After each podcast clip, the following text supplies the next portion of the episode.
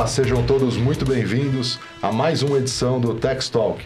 Hoje eu tenho o prazer de conversar aqui com o CEO e fundador da Emotion Seguros. A gente vai entender um pouco mais qual é o modelo deles, uma das insurtechs que estão no sandbox da SUSEP e entender um pouco da jornada que trouxe ele até aqui e para onde eles estão buscando ir. O meu convidado é o Vladimir Kinkio. Tudo bom, Vladimir? Tudo ótimo, Emir. Obrigado pelo convite e parabéns pelo trabalho que vocês estão fazendo aí. Legal, legal. Prazer é nosso. Obrigado por ter é, separado um tempo aí na tua agenda para a gente poder bater esse papo. É, contando um pouquinho mais para vocês né, sobre o Vladimir, ele é formado pela GV, é especialista em tecnologia e internet, com mais de 20 anos de experiência no desenho e desenvolvimento de produtos e serviços de tecnologia na área de seguros. Ele vai contar um pouco como que isso se desdobra. A gente estava conversando um pouco aqui em off. Eu pensei em, em, em apresentar ele. Estamos aqui com o desenvolvedor Delphi, mas ele tem, ele tem uma, uma, uma jornada muito interessante. É muito legal conversar porque os, as dificuldades, a, os desafios, as transformações todas que a gente passou é, de 2000 e dos anos 90 até aqui é, são muito comuns para quem trabalha nesse mercado. Hoje ele é CEO da Emotion Seguros, membro do conselho da Numbers e fundador da Vile Insurance Solution.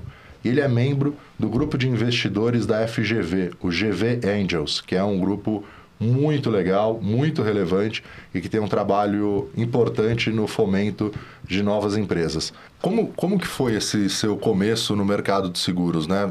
A gente estava conversando aqui no off, você contou um pouco que desenvolvia, é, era desenvolvedor de software e teve a experiência de desenvolver um projeto para o mercado de seguros. E a partir daí, já foi o seu pontapé para o mercado de seguros? A gente, a gente brinca bastante, né? Que o mercado de seguros você começa e vai, vai é, fica eternamente dentro dele. É, como que foi isso para você? Qual foi essa sua primeira experiência? Boa. Meu primeiro contato com o mercado de seguros já foi no meu primeiro trabalho, em 1995. Eu comecei como desenvolvedor trainee numa software house, que era uma software house focada no mercado de seguros, entregava sistemas para seguradora, corretor, mercado de maneira geral. Tá. Na época eu entrei como programador Visual Basic para pro prototipar as telas, né? A, a empresa já tinha uma estrutura em que primeiro as telas eram construídas e depois um desenvolvedor, num nível mais sênior, entrava para fazer a codificação efetivamente. Tá. Então, é, eu entrei ali nessa, nessa companhia, que é a, a, foi a primeira empresa que eu trabalhei, para fazer essas telas. A gente teve uma ocorrência na época de o, o HD deu um problema, não tinha backup, e o, o desenvolvedor que iria iniciar o desenvolvimento das telas que eu estava fazendo e ele teve que continuar no projeto que ele estava alocado e aí eu tive que efetivamente programar o meu primeiro sistema que foi um sistema para gestão de proposta né? legal na época o corretor muitas vezes tinha que ir até a seguradora para protocolar ali uma proposta então já era um sistema com uma identidade visual já em Windows onde o corretor podia fazer a cotação, transmitir a proposta. E a partir disso eu tive a continuidade no mercado de seguros, depois trabalhei em, em, em seguradoras, e isso foi até 2000. 2000 eu saí do mercado de seguros para trabalhar na Zipnet. O mercado de internet estava começando, né? Estava é, aumentando um pouco a, a, a, massificação dele com, com e-mail, com serviços de, de portal. Trabalhei 11 meses na Zipnet, ela foi comprada pela Portugal Telecom, a, a, o negócio com, com o UOL, e eu voltei para o mercado financeiro, né? Foi o um mercado de, na, na Bovespa. Tá. E na Bovespa, meu sócio e eu tivemos a oportunidade de construir um sistema, um sistema, na época, é, não relacionado ao mercado de seguros, era um sistema de pedagógico para escolas, e a gente entendeu aquilo como oportunidade de pegar aquela receita e investir em um negócio. E aí nasceu a Vion, né? É, um negócio 100% do zero. É, que aconteceu não foi algo que existia um plano de negócio, um capital e toda uma estrutura de planejamento para executar Naquela isso. Naquela época não tinha nenhum desses nomes e essas possibilidades, né? Era, era pegar dinheiro com alguém se precisasse e botar a cara, né? Emílio, costumo dizer que, assim, eu comecei como aquele empreendedor de sobrevivência, né? Você, assim, toda a minha vida, é, você quer ganhar dinheiro. Uhum. Você quer ter sua, sua renda, conquistar seus objetivos. Eu venho de uma família humilde, então já ali com 14, 14 anos eu comecei a trabalhar, é, porque a gente quer comprar um tênis, quer, quer ir no cinema, na época queria ir no McDonald's. Então, com essa, essa oportunidade que a gente teve, a gente visualizou, puxa, eu posso pegar. Na época eram 40 mil reais, tá. que era o, o, sistema. Nós poderíamos pegar esses 40 mil reais e dividir ali para dois, 20 mil para cada, mas a gente decidiu reinvestir esse capital e criamos a Vion lá em 2003. Eu ainda trabalhando na, na Bovespa, Valdemir, meu sócio, trabalhando na Ticket. E a gente foi assim até 2004, onde em 2004 eu, eu fechei um contrato justamente com aquela primeira empresa que eu trabalhei, que foi a TKWM. Para ser fábrica de software deles. E ali começou minha vida de 100% dedicada ao meu negócio mesmo. E, e, você comentou que vem de família humilde. Tinha outras pessoas que tinham empreendido na tua, na tua família? Eram montar um negócio era algo que fazia parte do teu dia a dia ou você não, desbravou não, isso? Não. Assim, o brasileiro é muito empreendedor, né? Pela questão da, da necessidade. Sim. Então, assim, as pessoas estão sempre buscando uma renda extra ou mesmo ganha-pão 100% é, para sua família. E a atividade que hoje, né, a gente a gente chama de empreendedorismo, mas sempre foi visto hum. como meu, eu preciso dar um jeito. Né? Monto meu negócio. Monto vou... meu negócio ah. e vou ver o que dá. Então, evidentemente, não fui o primeiro, teve outras pessoas na família que, que tiveram negócios, que empreenderam, mas talvez eu tenha sido o primeiro que constituiu uma SA, que teve o um maior número de funcionários, um faturamento mais relevante. Legal, legal. É, me diz uma coisa, você estava falando de um, de um período, né, 94, 90 e pouco, que era aquela, aquela estrutura de passar os disquetes para a corretora e a corretora ter que ir lá instalar o kit das companhias para calcular. Aí, de repente, aquela, aquela versão não funcionava mais naquela máquina, a máquina tinha que comprar, o corretor tinha que comprar uma nova máquina. Enfim, quem é dessa época nunca esqueceu isso, né? Eu, eu, eu vou na casa da minha mãe, é, até hoje, vou colocar, quando a gente publicar esse podcast, eu vou colocar fotos do, desses disquetes. Eu tenho até hoje lá na casa da minha mãe, tem esses disquetes das companhias. E, e que, como que era a jornada nessa época, né? A gente fala muito, a gente estava conversando em off, a gente fala muito sobre transformação digital, como o, o, mundo precisa mudar. Hoje em dia a pauta é essa. Qual a transformação digital que você viu de 94 para... Não precisa nem ser agora, mas para mais recentemente, né? Com a era de internet, aplicações web, cloud. Mira, a gente hoje se fala muito em transformação digital, né? E parece que é algo totalmente novo. Sim. Mas como a gente estava falando em off, é, quem trabalha com tecnologia, né, como suporte de negócio, vivenciou o cenário de transformação digital desde sempre. Porque, como você mencionou, nessa época aí, 95, 94, 95, 96, a gente disponibilizava uma série de disquetes para os corretores instalarem os kits das companhias e aí a partir desses kits eles poderiam interagir com os processos de negócio, cotação, é, submeter a proposta para emissão, é, endosso era muito mais complicado fazer esse tipo de coisa, mas, mas tinha também. Então posso dizer que a gente o mercado ele vem se transformando, ele vem utilizando da tecnologia para ganhar mais eficiência, para melhorar a experiência do cliente, para ter redução de custo desde sempre. Sim. Evidentemente, sim. à medida que a tecnologia ela se tornou mais poderosa, vamos chamar assim, né? ela entregou para a gente mais recursos, a gente consegue ter um impacto maior nessa transformação. Então, no passado, o impacto era, olha, em vez de você preencher na mão uma proposta e ir até a sucursal para protocolar ela, ganhar o carimbo de tempo ali, ter validade disso para o processo de aceitação, é, que já era um, uma mudança significativa em termos de, de experiência Sim. do corretor, fundamentalmente, mas também do cliente em relação a tempo. Né? Hoje você faz tudo isso pela internet, pelo celular, é, com, uma, com uma virtualização muito maior do que era no passado. Então, o que a gente tem nesse tempo é que a, as tecnologias elas foram se tornando cada vez mais robustas, possibilitando cada vez mais inserção dentro do dia a dia das pessoas. Tá. É, e aí a pandemia está aí para mostrar isso, que a gente pode trabalhar para qualquer lugar do mundo, a gente pode trabalhar em fusos horários diferentes, é, com, com equipes multidisciplinares e todo mundo integrado para entregar um único projeto, um objetivo comum. Isso antes da pandemia era um cenário mais difícil de se ver, Sim. de se imaginar. O que é interessante, né, é que nesse, nesse período o que a gente vê é não foi a tecnologia que mudou, foram as pessoas que mudaram, né?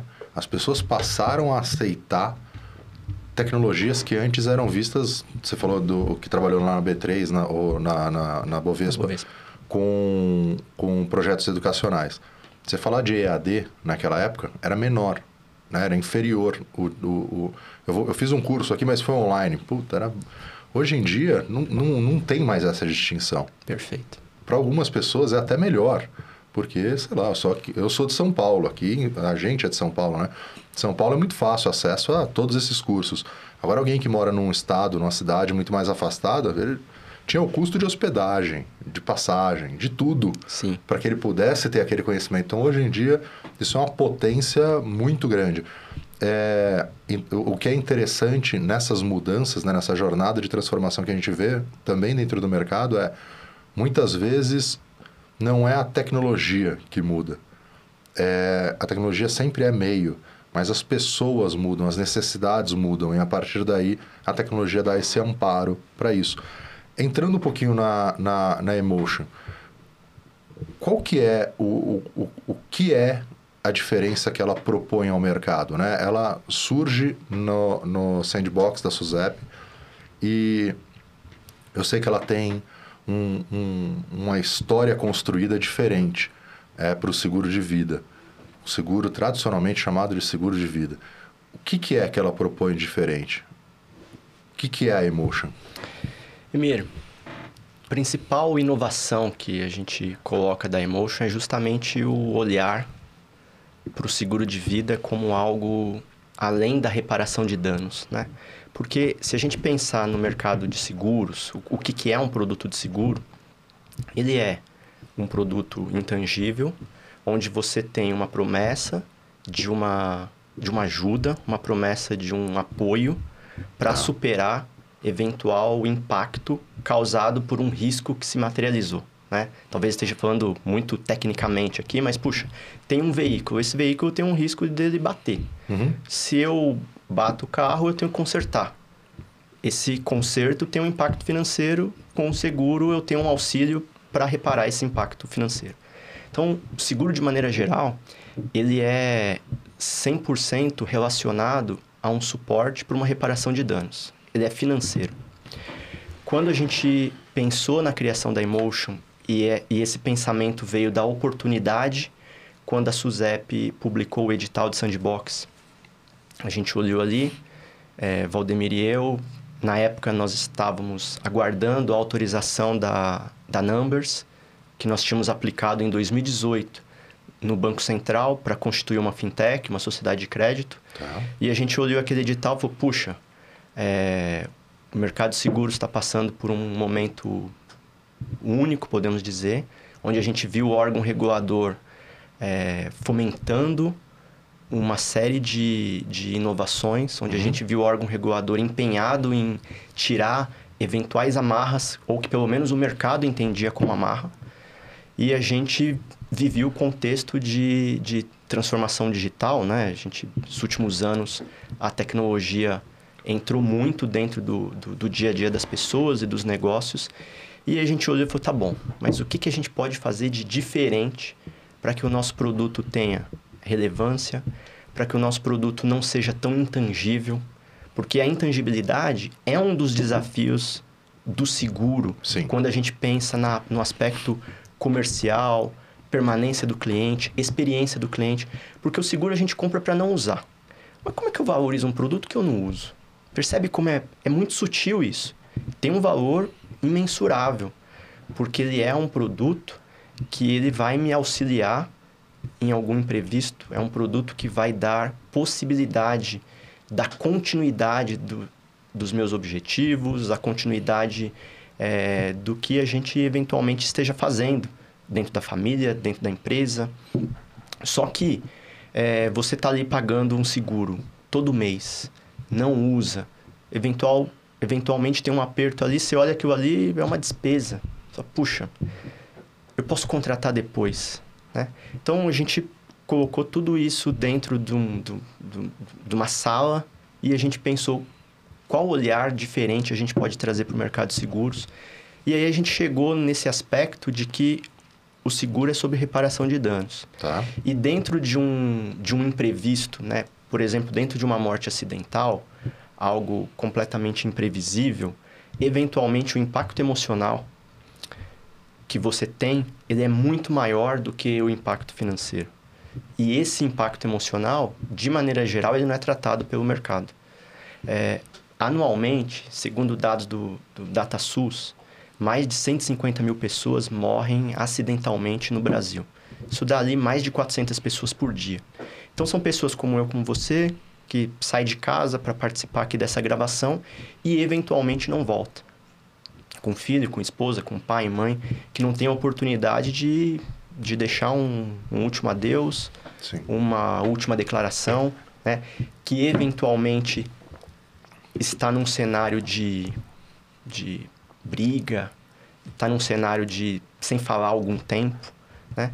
É, o seguro tradicional não trata isso. Então, a família que eventualmente perder um ente querido, o que ela vai receber depois de algum tempo é um Pix, uma TED fria e impessoal. Então a gente olhou para isso e falou, puxa, o que, que a gente pode fazer diferente? E aí talvez a principal inovação que a gente trouxe é olhar para o seguro como um ato de amor efetivamente e entregar para o nosso cliente, entregar para o segurado a oportunidade de declarar o seu amor através do seguro. Então, como é que a gente tangibilizou isso? Dentro do nosso aplicativo, tem uma área, que é uma área que a gente chama de Stories, onde nesta área o segurado consegue deixar mensagens, documentos, vídeo, áudio, consegue criar ali uma cápsula do tempo, um acervo emocional, e todo esse acervo emocional é entregue para o segurado, é entregue para o beneficiário no momento da regulação do sinistro, no momento que ele mais está precisando daquele apoio, né? Porque você imagina, por exemplo, a gente teve recentemente mortes de pessoas famosas de maneira inesperada. Marília Mendonça, por exemplo. Sim. Né? Ela estava ali vivendo o seu dia a dia normalmente e simplesmente depois de um evento trágico, as pessoas que gostam dela não vão ter acesso àquela pessoa. Então, imagina o filho, a mãe, é, o irmão, receber ali um conteúdo na, num contexto de perda, onde a pessoa sabe que ela não está mais ali, né?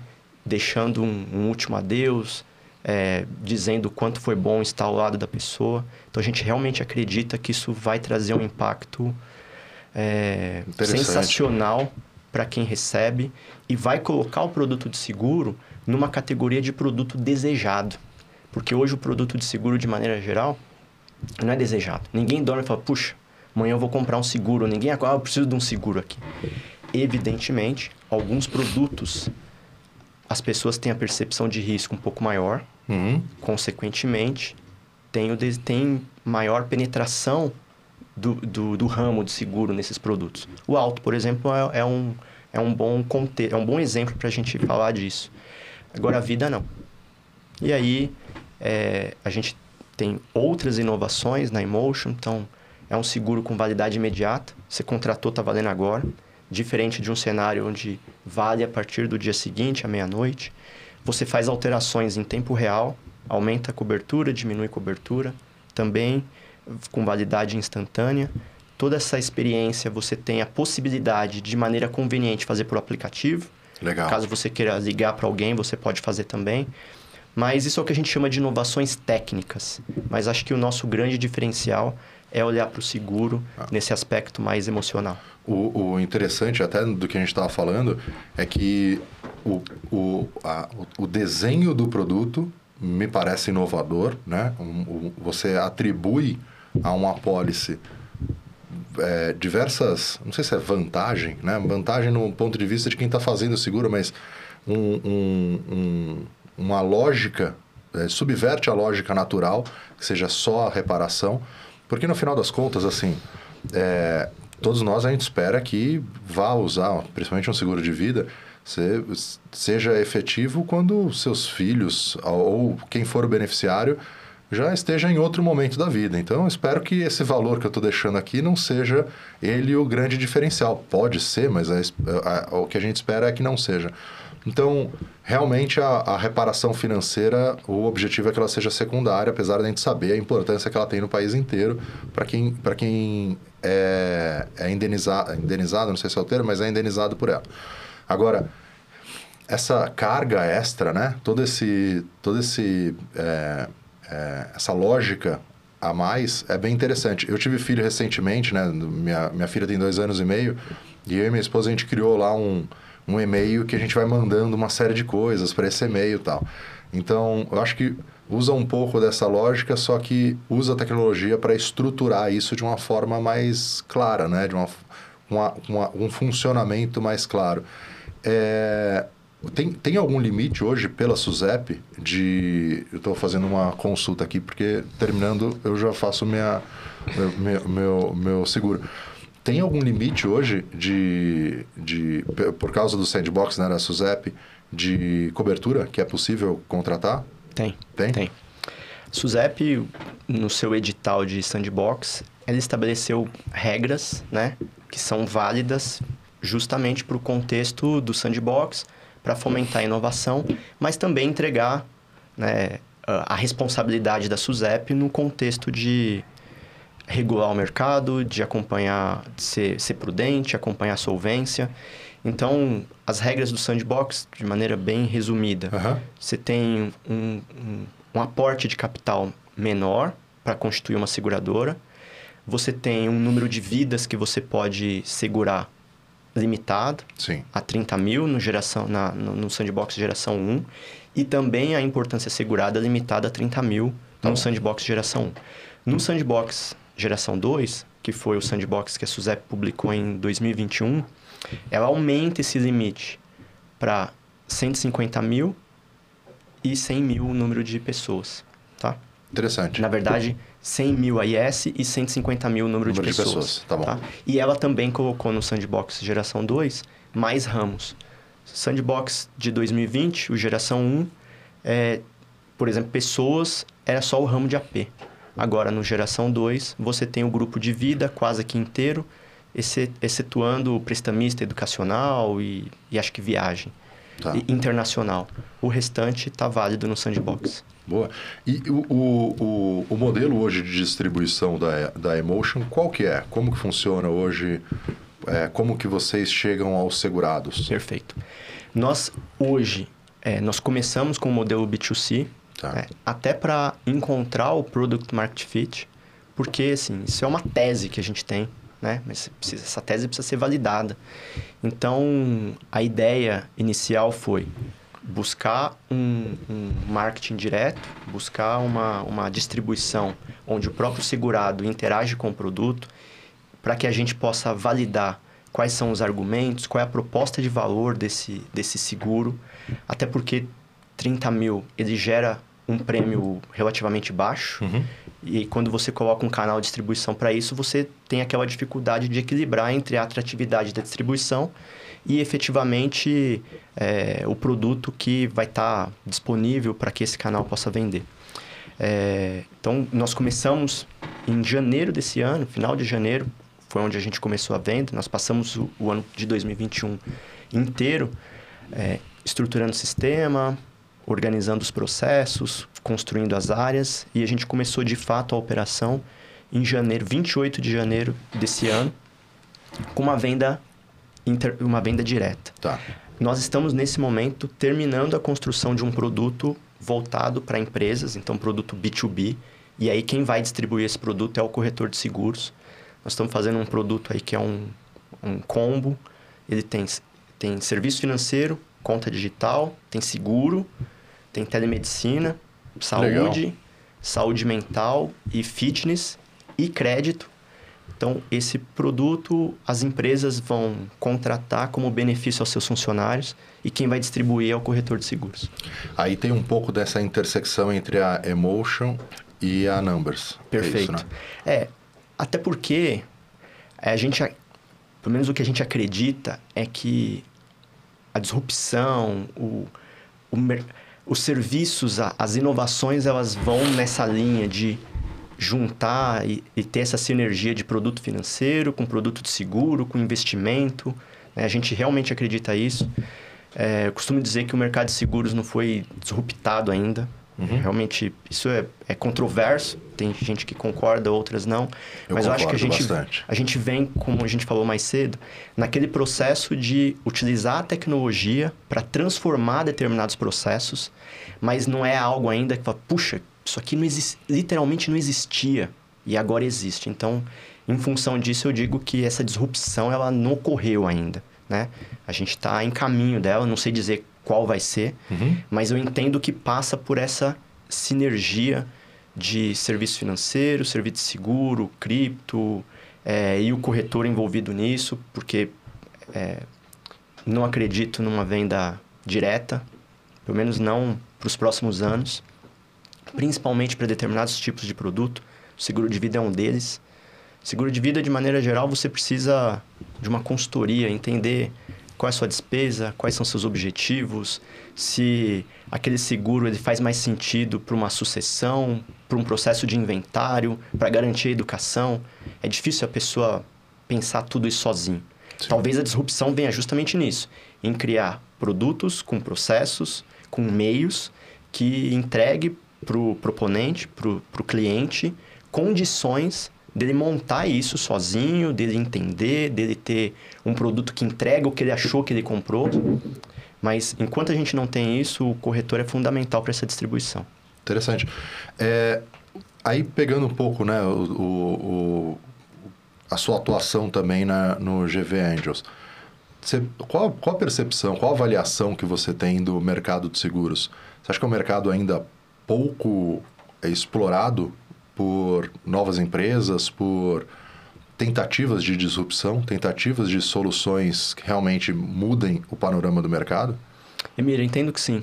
Entendo que sim. Eu tô na, na GVEng desde 2019. Tá.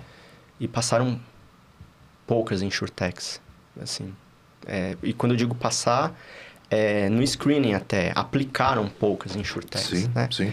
É, mas isso vem mudando bastante. É, acho que o Sandbox contribui para isso.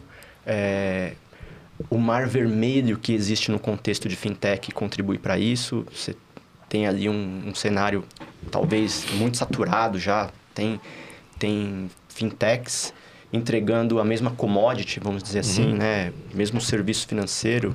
É, ah, essa para varejo, aquela para energia solar, esse aqui para PME, esse aqui para jovem, tem muitas, né? Então, o mercado de seguros, até aproveitando desta oportunidade do órgão regulador, tá mais flexível, tá mais atento ao que precisa é, desobstruir em relação a fomento de inovação. Eu acho que a gente vive um momento onde mais pessoas, onde mais empresas estão nascendo dentro do mercado de seguros. Até porque é um mercado gigante, Uhum. né? já é um mercado de mais de 300 bilhões é, só no Brasil. É um, é um mercado pujante no mundo como um todo, mas no Brasil especificamente subpenetrado, concentrado. Então, se você olha entre dos aspectos que um empreendedor deve avaliar para pensar em empreender algo, o mercado de seguros tem várias condições que são favoráveis. É um mercado grande, concentrado, subpenetrado, é, com, com forte adoção nos últimos tempos de tecnologia. Sim. Então, eu acho que a gente vive um momento onde mais empresas estão nascendo e mais nascerão dentro de um cenário de empreendedorismo no mercado de seguros. E, e é interessante porque a gente olha a Nubank, C6, é, Original, Inter. todos eles atuando de formas diferentes, estratégias diferentes, mas todos eles atuando muito forte e apostando muito como um mercado para gerar para eles é, é, é, ampliar os lucros que a gente sabe que nos bancos digitais estão se organizando ainda, né?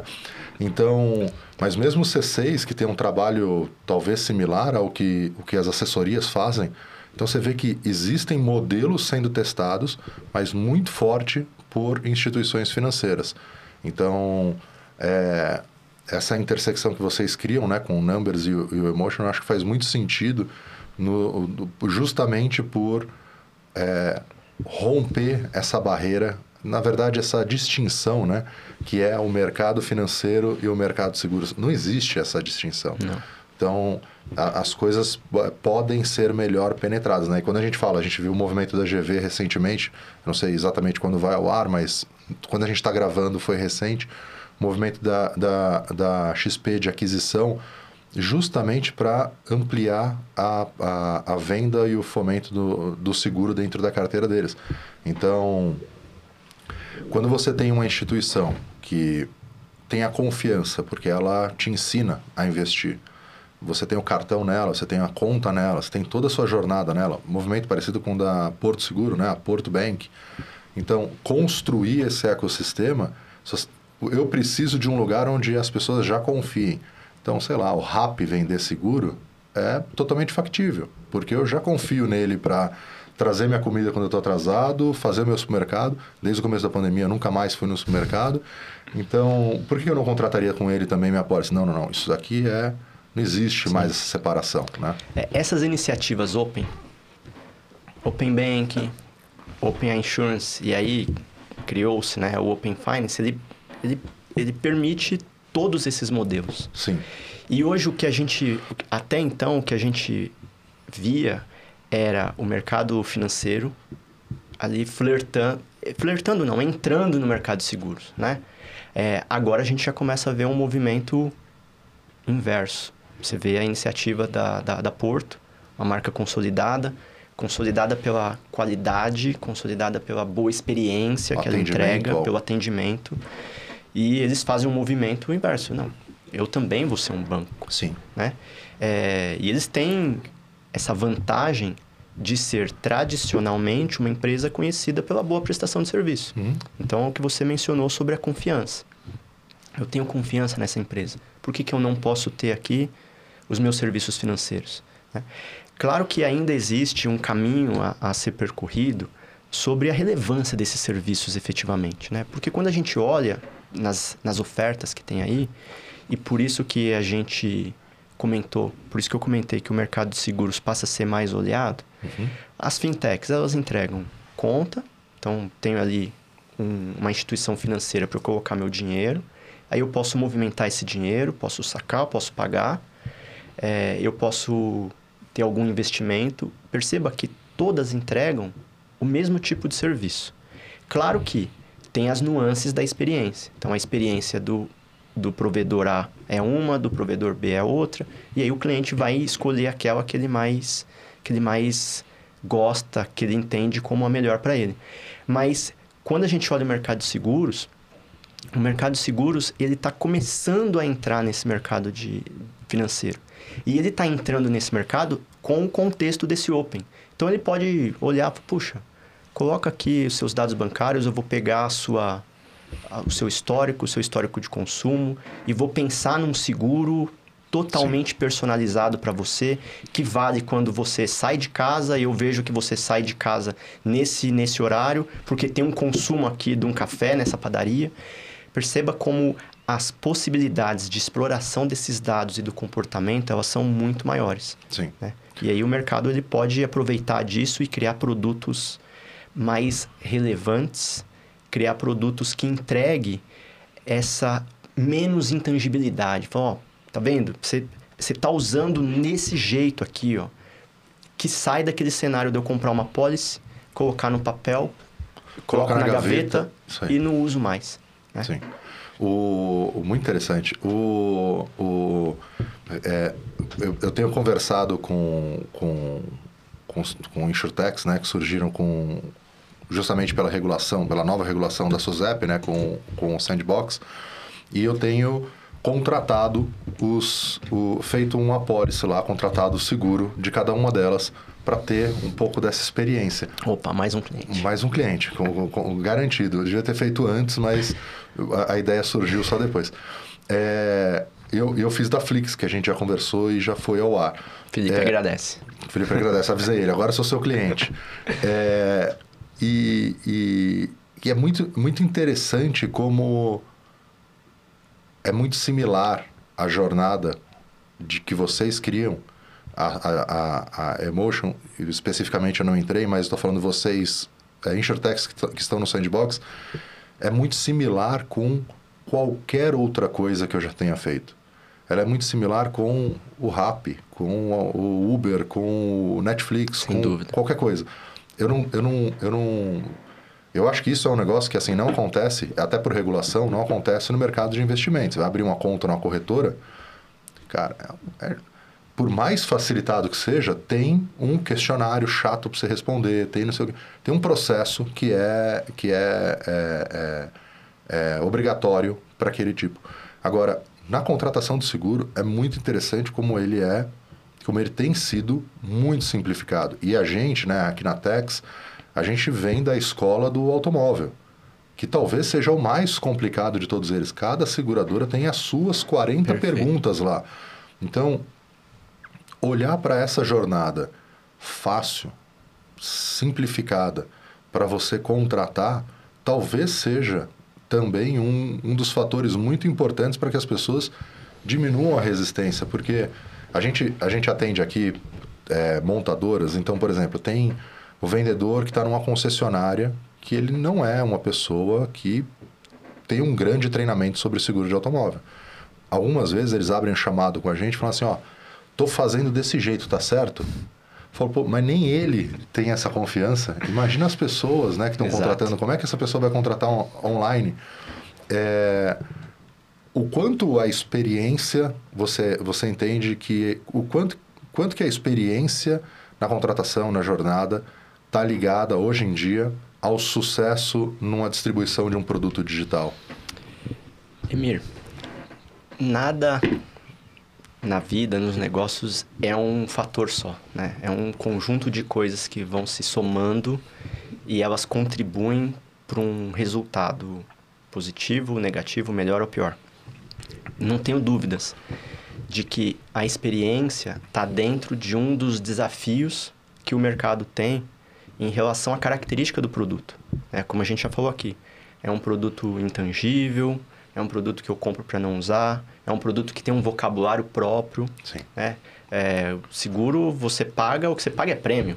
É. Pô, não, não é custo, não é fatura, é prêmio. Então eu estou ganhando. Prêmio é o que eu ganho. Não, tô pagando.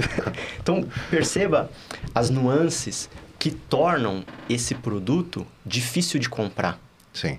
Como diz o o Gustavo Doria, que, que passou por aqui também. Né? Ele, ele usa esse termo e depois que eu ouvi ele falar, é difícil, o seguro não é difícil vender, é difícil da pessoa comprar.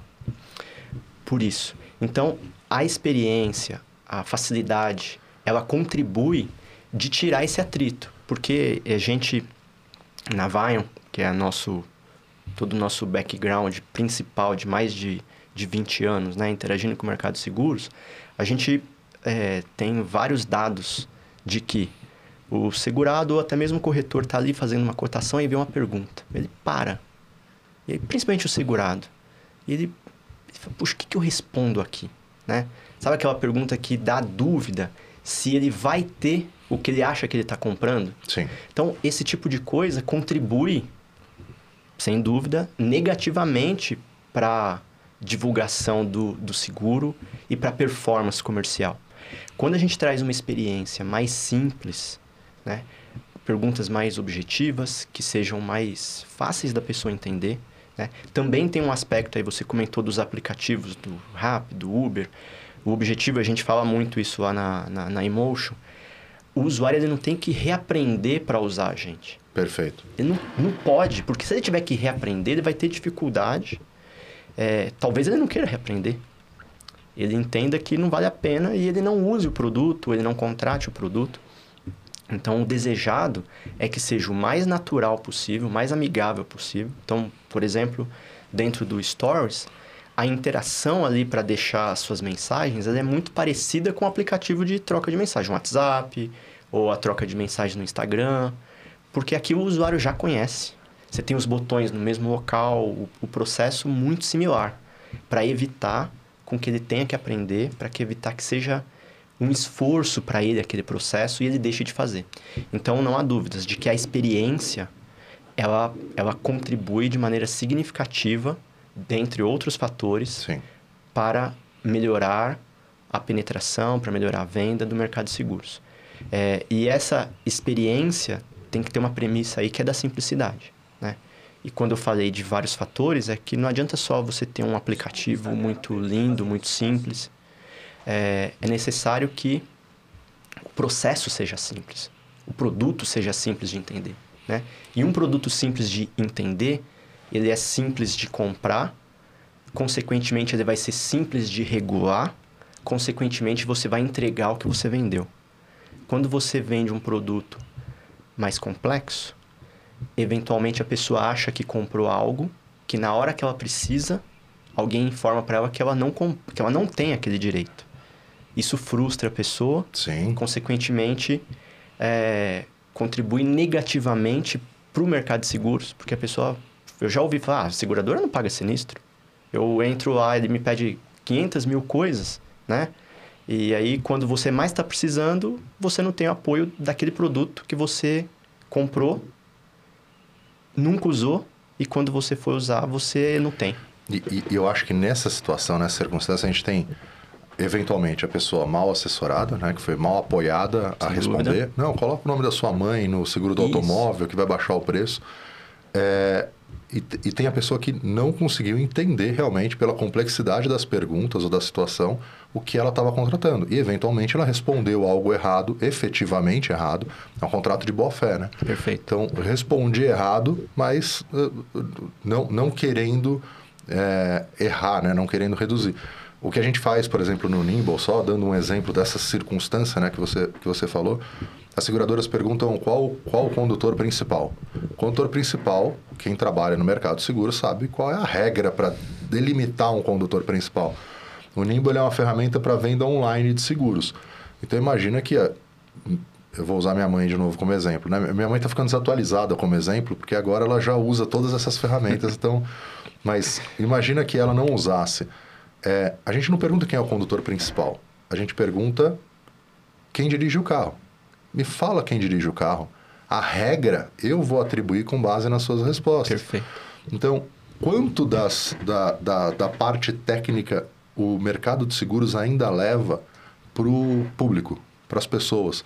Você deu o exemplo do prêmio, né? Tem um conteúdo muito legal. Eu, eu fui impactado por uma, uma propaganda da TUL Seguros sobre a... é, perguntando na rua esses termos de seguro. Então, ela, ela foi lá na Avenida Paulista e perguntava o que que, o que, que, o que, que ela entendia como sinistro. O que, que era sinistro? Aí as pessoas faziam as caras, mas o que, que é prêmio? O que, que é não sei. E essas são, essas são. é, Isso pode estar atrás do balcão, mas não precisa estar na frente do Claro. balcão, né? Não faz sentido. É como se a gente entrasse na Amazon e ele dissesse pra gente SKU não sei qual. Isso. Ele precisa do SKU, ótimo. Mas ele usa isso dentro do armazém dele, não Perfeito. usa isso no site, né? O cliente está comprando o AirPod 16, o 2, né? É, essa, esse vocabulário, como eu mencionei, ele é algo que o mercado precisa procurar mudar, né? A gente vê iniciativas disso, assim. Sim. Como eu mencionei, o mercado vive hoje um momento ímpar para a transformação de todos os aspectos. Não somente, como você falou, não somente de tecnologia, mas disso, puxa, como é que eu posso deixar mais amigável essa linguagem? Né? E isso é algo que, dentro da Emotion, a gente trouxe também. né? A gente procurou fazer a lição de casa de entender quais são os desafios do mercado. Né? Por que, que seguro não é um produto desejado? E aí, dentro disso, entra esses aspectos. E o mercado hoje vem tentando, então você vê várias companhias, inclusive as incumbentes, tentando trabalhar nesse dicionário aí. Ó, você sabe o que que é sinistro? O que que é beneficiário? O que que é uma cobertura? Mas a gente tem um caminho longo ainda Porque o, o fundamental disso vai ser a gente simplificar o produto de maneira que ele tenha uma estrutura onde eu não entre nessas pegadinhas. Uhum, uhum. É, e que, e que, muitas vezes são, é isso que você falou, né? São por, pela natureza do produto, né? O, o, o, que eu acho, o que eu achei bastante interessante do, do produto da forma que vocês desenharam é que eu imagino, eu tenho uma pólice de vida, né? E ela tá na gaveta. Eu nunca comentei isso com ninguém, né? Nunca fui numa mesa de bar e falei, pessoal, tem uma pólice... Porque é inútil. Ou seja, eu não trabalho, eu não sirvo como um agente propagador da venda daquilo. Diferente de várias outras coisas. Eu falo... É, a gente está nessa, né, do Netflix, você assiste tal coisa no Netflix, aí você fala do negócio, ó, oh, tem um conteúdo lá, tem não sei o quê. Você tem motivo para falar sobre aquelas coisas Perfeito. no dia a dia. E o produto da forma com que vocês desenharam, eu tenho motivo para falar sobre isso. Então, se eu fiz lá e o beneficiário é minha filha, determinada coisa eu vou dividir com a minha esposa, vou dividir com o meu amigo, vou ver um momento na vida de alguém e vou comentar sobre aquilo. Então, você passa a ter o produto fazendo parte da sua vida. Similar ao, ou, talvez é, da mesma forma com produtos, por exemplo, de, de seguradoras que você usa efetivamente. Então, não só a cobertura específica, mas uma assistência faz com que eu passe a falar sobre aquilo, né? Sem dúvida. E, e, e, e vocês percebem esse efeito de rede, esse efeito de indicação, né? No member get member, a partir do, do produto ser mais é, é, falável, sei lá, né? as pessoas divulgarem mais ele? É, Mir, esse é um desejo que a gente tem, tá. né? Mas é incipiente ainda. É, a gente, dentro da estratégia de criação da Emotion, a gente está procurando criar uma comunidade, uma, uma tribo, né? Porque até como um movimento de não estar tá com esses termos técnicos, é, de ter uma comunicação diferente, a gente como uma seguradora de vida procura não falar de morte, procura não expor o risco da maneira pesada, porque quando a gente está pensando num contexto de cenário de seguro de vida, ou associados a seguro de pessoas, seguro de acidente, o seguro de doença. Uma das comunicações que você pode ter é, tá lá, ó, pessoa doente, né, numa cama de hospital, e você fala que ela está com apoio da seguradora. Estou dando um exemplo bem, bem simples aqui, para dizer quais caminhos de comunicação que o mercado tem. Né? Muitas vezes a gente, por exemplo, é comum você ver uma propaganda de um cenário de um seguro de alto, com o carro batendo. Perfeito. Né? Por quê? Isso é necessário para a pessoa ter, ter a percepção do risco. Né? A pessoa, uma vez que o produto de seguro não é desejado, como é que o desejo é despertado? Quando ela percebe que tem determinado risco e mensura o impacto daquele risco. Puxa, se eu bater o carro, eu vou ficar sem meu veículo. Então, eu preciso de um, de um seguro para me ajudar, porque eu não vou ter como pagar um outro carro. Né? Se meu carro for, for roubado, não tenho como comprar outro carro porque eu não tenho dinheiro nesse momento. Então eu vou proteger meu bem de maneira a ter uma pólice aqui que caso isso aconteça, ela me ajuda com a indenização a comprar um outro carro. Então, essa comunicação é algo que o mercado muitas vezes usa desse lado da, da exibição plena do risco, né? esse tá. lado negativo. Então, a gente tentou criar, nós estamos tentando criar né? Uma linha de comunicação onde a gente fala sobre finitude de maneira leve, porque é a única certeza que a gente tem que um dia a gente vai morrer, não tem jeito, né? É, então, como é que eu olho para essa para esse cenário da finitude? Ele muda até como é que a gente encara a vida. Porque se eu sei que daqui cinco segundos eu posso não estar tá mais aqui, talvez eu não vou ser tão rude com você, talvez eu não vou levar um rancor e ficar uma semana sem conversar com você, porque eu gosto de você, não é aquilo que eu quero. Perfeito. Mas dentro do, do dia a dia automático, muitas vezes é assim que a gente. Eu tô falando no exercício interno mesmo. Se, sim, se você sim, parar para pensar, você fala, puxa, quantas vezes você não. Você deixou de falar com a sua mãe, com o seu pai, porque você está ocupado numa reunião ali e ficou uma semana, duas, um mês, dois, três sem falar, né? Mas é algo que num momento que você reflete sobre, puxa, é, estou morrendo ou vou morrer, essas questões vêm à sua cabeça e você fala, puxa, podia ter feito diferente. Então a gente vem procurando uma comunicação leve, Uhum. uma comunicação que traga essa reflexão sobre a finitude, mas que entregue o produto de seguro num contexto mais amigável. Sim, sim. É, eu, eu, eu, eu realmente gostei muito da, dessa, dessa abordagem. Eu lembro que eu fiz uma live com a, algum tempo atrás com a Tati Mazetti, que é da Aeon, e tá, tá no, nosso, no nosso Instagram. E ela contava, ela contou que numa operação na Colômbia de seguro de vida, eles entregam para o beneficiário um cartão que está escrito lá que ele é beneficiário do seguro tal, não sei o quê. O objetivo era tornar palpável aquilo, era de uma rede varejista. Tornar palpável primeiro, né? Então, eu entreguei ao beneficiário alguma coisa, eu agora sei que eu sou beneficiário de alguém e, e, e diminuir a quebra, diminuir a... Porque agora que eu te dei isso, é mais difícil de eu falar, sabe aquele... Eu não vou continuar pagando, então pode jogar fora, esquece, não é mais.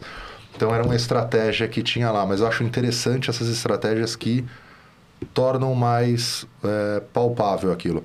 Dentro da, da, da Emotion, tem algum, algum momento em que o beneficiário, antes do evento é, é, de fatalidade ou, ou, ou próximo disso, que ele recebe alguma coisa, que ele sabe que ele é um, um beneficiário ou que tem alguma participação nisso? Ainda não. Tá. Quando nós fomos submeter o projeto para a SUSEP, a gente fez algumas, algumas modificações para deixar ele mais simples, vamos dizer assim, tá? Perfeito. Uma das coisas é que, teoricamente, você pode ter um seguro ali e dentro desse contexto emocional, dentro desse contexto de um seguro emocional, você queira deixar uma mensagem, queira deixar um conteúdo, uma declaração para uma pessoa e que você não queira que seja participante da indenização. Então você ter essa diferença. Legal. Né? E na época a gente criou isso e aí nós tínhamos os beneficiários e os destinatários. Beneficiário participa da indenização e destinatário é dentro da minha estrutura de caixas, como uma caixa postal, eu tenho ali os destinatários dessas caixas. Mas a gente, nos testes, falou, puxa, isso aqui vai confundir o que que é uma coisa e o que que é outra. Então a gente deu um passo atrás e simplificou isso. Você cadastra os seus beneficiários e consegue deixar as mensagens para os seus beneficiários. Perfeito. Puxa, eu quero deixar mensagem para um amigo. Ok, zero a participação da indenização dele. Então você cadastra o beneficiário. No cadastro do beneficiário você define ali 10%, 20% do seguro, você pode deixar zero. Porém, ele está habilitado para você deixar essa mensagem. Perfeito. né? Então, é, dentro disso. Putz, esqueci a pergunta. Não. Não, não. O, o- se, se, por exemplo, não, não, no- não nesse evento de fatalidade, Ah, claro, claro. mas se ele poderia, é, se ele receberia alguma coisa que tornaria palpável Perfeito, perfeito. essa construção, né? Então, nós pensamos um roadmap do produto, onde lá no princípio a gente ia ter datas para essa mensagem ser entregue. né? Tá. E aí a gente ponderou que assim, puxa, é um pai que faleceu e ele deixa a mensagem para a filha quando ela vai casar ou na formatura, né? Então teria esse contexto de recebimento de uma mensagem numa data específica e essa data pode ser antes ou depois do sinistro, né? Mas também na questão da simplificação do produto, Perfeito. a gente hoje todo o conteúdo é entregue no momento que o sinistro é regulado. Outra coisa que a gente pensou também, com o apoio dos psicólogos que a gente teve, que ajudaram a gente a construir isso, é que a pessoa, quando perde alguém, ela tem um tempo desse luto. E conforme o tempo vai passando, esse é, aquela dor se torna uma saudade, uma lembrança boa, não é algo tão doloroso quanto o momento da perda. Eventualmente, um conteúdo desse, espaçado, assim, depois da- do, do momento do, do, da- do falecimento, efetivamente, ele poderia trazer a pessoa a esses momentos de, de dor.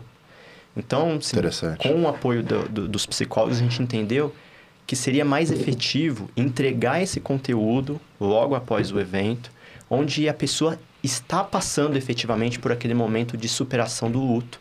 E aí esse conteúdo, sem dúvida, vai ajudar nesse processo. Mas A gente tem um, um roadmap pro, pro Stories, né? Inclusive pro Guido, que é o nosso assistente virtual ali, que é a inteligência que roteiriza, que te auxilia.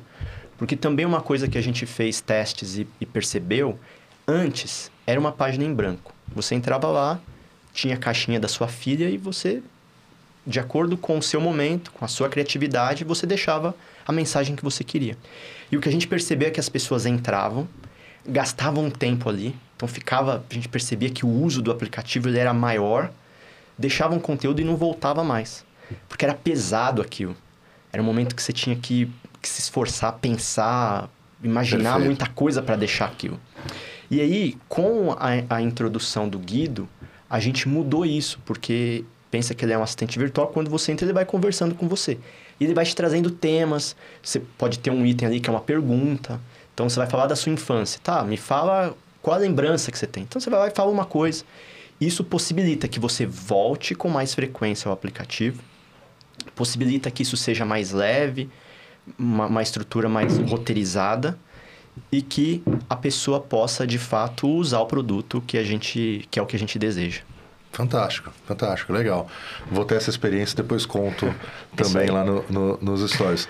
É, a gente vai chegando aqui no, no final, Vladimir, e eu, a gente constrói, até porque assim, é, tipo, o, o, último papo eu tive com o André Gregory, que é lá da ThinkSeg. Sim, conheço. E, e a gente estava dividindo que normalmente o, o, o mercado, as pessoas enxergam uh, nós, uh, alguém que tem um negócio, mas imagino principalmente vocês que tem uma seguradora, que é muito distante. Então a gente já desde o primeiro, do primeiro, da primeira temporada a gente criou esse quadro que é um papo rápido, que são perguntas, respostas para a gente entender quem é o Vladimir além claro. do cara de daquela biografia que a gente falou no começo.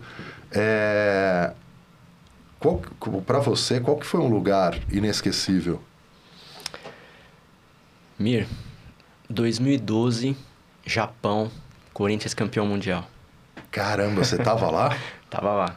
Foi, foi a viagem mais inesquecível. Primeiro que o Japão é lindo, né? É, geralmente quando você conversa com as pessoas, não está entre ali os principais destinos como, como desejo. Geralmente a pessoa quer ir para Europa, para Itália, para França, para os Estados Unidos. É, e era assim comigo também. Ah, vou para o Japão. Mas é um país muito bonito, com as pessoas é, muito receptivas. E eu fui para o país para viver 15 dias de Corinthians. E Cara, graças a Deus nós fomos campeões, então foi, foi algo inesquecível. Inesquecível. Que incrível, que incrível. E um, um momento marcante? Ah, não dá para dizer que não foi o nascimento das filhas. É, assim, sem dúvida, acho que todo mundo que é pai, mãe, vai Sim. dizer isso.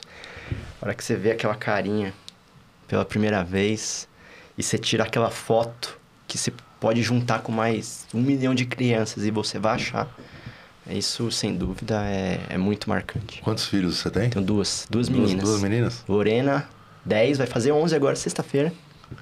E Lívia, 6. Pô, que legal, que legal. Minhas Maravilha. princesas. e um sonho realizado, Vladimir? Puxa, acho que dá para dizer que um sonho é viver é, com uma própria com uma empresa, né? viver com os recursos de uma empresa, é, ter funcionário, contribuir para o crescimento das pessoas. Isso, isso, sem dúvida, é algo que eu tinha como objetivo. E a gente está aí quase 20 anos de Vion, posso dizer que isso está tá realizado. Fantástico, fantástico. E qual o sonho que você está buscando? Sonho pessoal é ver minhas filhas grandes, com família, com netos, né? Mas profissional, ver as empresas constituídas com 10, 15, 50 anos, entregando para pro, os clientes produtos com valor, com uma boa experiência e que a gente possa contribuir tanto para o crescimento pessoal das pessoas quanto para o crescimento do mercado. Fantástico. Um livro. Cara, eu não sou muito de ler, não. Não? Quando me fazem essa pergunta, eu brinco. Ó, o último livro que eu li foi Série Vagalume, em 1989. Série Vagalume faz muito sucesso até hoje. Você tinha na escola? tinha, tinha. Muito bom, muito bom. Então, Escaravelho do Diabo. É, mas, brincadeira à parte, eu recebi agora, foi na pandemia, um livro de um engenheiro do Google Ah. chamado A Fórmula da Felicidade. E a gente usou até muitas passagens desse, desse livro para na Emotion. Porque esse engenheiro, ele narra ali a experiência dele da perda de um filho. Caramba. filho que faleceu, né? Isso você é pai, sabe que quando inverte essa ordem natural aí é algo impensável, a dor disso. E ele é, relata ali como é que ele conseguiu superar isso, né? E ele no livro expõe que ele encontrou uma fórmula para que as pessoas sejam de fato felizes. Caramba. E a gente pode resumir isso, né, pelo É. que ele coloca lá, que a felicidade ela é o resultado dos acontecimentos menos as expectativas.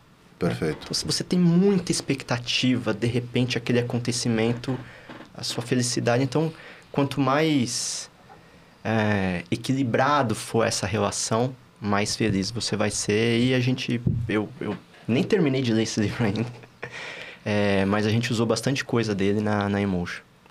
Não, mas a gente, a, gente, a gente cita vários livros que a gente não terminou de ler. Faz, Ah, é? parte, faz parte da vida. Um, um filme. Eu vou, vou atrás desse livro. Legal, Legal, hein? vale a pena. Poderoso Chefão. Poderoso Putz, Chefão. é, eu gosto de vários, Tá. mas esse, esse é muito bom. Dentro da trilogia tem algum que você... Eu gosto do primeiro. Primeiro, Eu né? gosto do primeiro. O primeiro foi, foi muito impactante, assim. Ah. Muito bom. Todos são excelentes, mas o primeiro... Não, o primeiro é uma obra-prima, É. realmente. E um, um ídolo, Puxa, eu gosto muito de esporte. tá bom? Muito de esporte. Então, claro que nos negócios tem, tem vários, é, mas eu prefiro os do esporte e o Ayrton Senna. É, e tem, tem uma frase que te define, que te acompanha, que você sempre lembra? Tem. Tem uma passagem do, do som do Mano Brown, que é o Negro Drama, que é exemplo de vitórias, trajetos e glórias. Boa. E eu acho que isso, assim, se pegar da onde eu vim, minha infância, é... acho que isso me resume. Boa, animal. É, tem, tem alguma experiência tua que você lembra? Aí já, já, já é, saindo das perguntas, pergunta e resposta, assim, tem algum, algum, algum evento que você lembra quando você acionou o seguro? De ter usado o seguro? E já usei o seguro algumas vezes, né? Principalmente seguro de automóvel. É... E o que eu posso dizer é que mudou bastante. Né? Eu lembro em 1999, eu, meu primeiro veículo eu bati, liguei para a seguradora, processo 100% por telefone, e era necessário ali ficar ligando na concessionária. Falei, e aí, foi fazer a vistoria? Fez, aprovou, não aprovou? Você não tinha o acesso à informação como é hoje. Então, ou você ligava direto na concessionária e via ali o que estava, ou ligava na seguradora. Só que a seguradora tinha um delay também. Sim. Porque ela estava aguardando o vistoriador submeter Subir. o resultado daquela vistoria que ele fez. Então, era um processo muito diferente do que a gente tem hoje, né? Você tira foto, acompanha isso 100% online. Então, assim, eu coloco... Eu posso dizer que vivi esses dois cenários e hoje está tá um produto muito melhor para o cliente. Sim, sim. A jornada, a experiência dele hoje é muito, é muito melhor. melhor. Vladimir, obrigado. Obrigado pela, pela tua disponibilidade, por, por essa troca. Adorei conhecer a, a Emotion. Vou continuar acompanhando aí agora é, como admirador e também como cliente. Boa. E, e fantástico, fantástico a forma com que vocês estão trabalhando para tornar o produto de seguro mais palpável, uma experiência mais agradável, mesmo talvez o seguro que seja o mais difícil deles, né? Porque, como você disse, parar para pensar e falar alguma coisa imaginando que você não vai mais estar lá, não é tarefa fácil. Então, essas jornadas que vocês têm criado para isso são bem interessantes. É, e conte com a Tech sempre para que a gente possa ajudar, apoiar na distribuição desse produto, porque para nós faz todo sentido, né? Levar cada vez mais produtos que são interessantes e são relevantes para todo o mercado de seguros. Eu que agradeço. Mais uma vez, parabenizo vocês o trabalho que vocês estão fazendo de, de divulgação, de educação para o mercado. E obrigado pelo papo, fico à disposição. Tamo junto. Valeu. Obrigado, pessoal. Busquem é, a Emotion, busquem a Vion, a Numbers, várias empresas. Busquem o, o Vladimir Kinkyu. Isso aí. Acertei. para que vocês possam também trocar ideia com ele, mandem mensagem, enfim, para que vocês possam trocar ideia, pensar soluções. Se você teve alguma ideia aqui, divide com ele. O nosso objetivo aqui é e sempre vai ser contribuir para a indústria de seguros e descobrir para onde a gente vai. Eu acredito profundamente que a gente está vivendo a década de seguro no Brasil e isso é o maior evento, maior momento de oportunidades. Ideias como a dele podem, tornar, podem se tornar reali realidade. Então, não guarde a ideia, traga ela, divida com pessoas que podem fazer isso acontecer e ser efetivo. Obrigado a todos, deixa seu like, se inscreve, faz o pacote completo e a gente aguarda para o próximo Tex Talk. Valeu.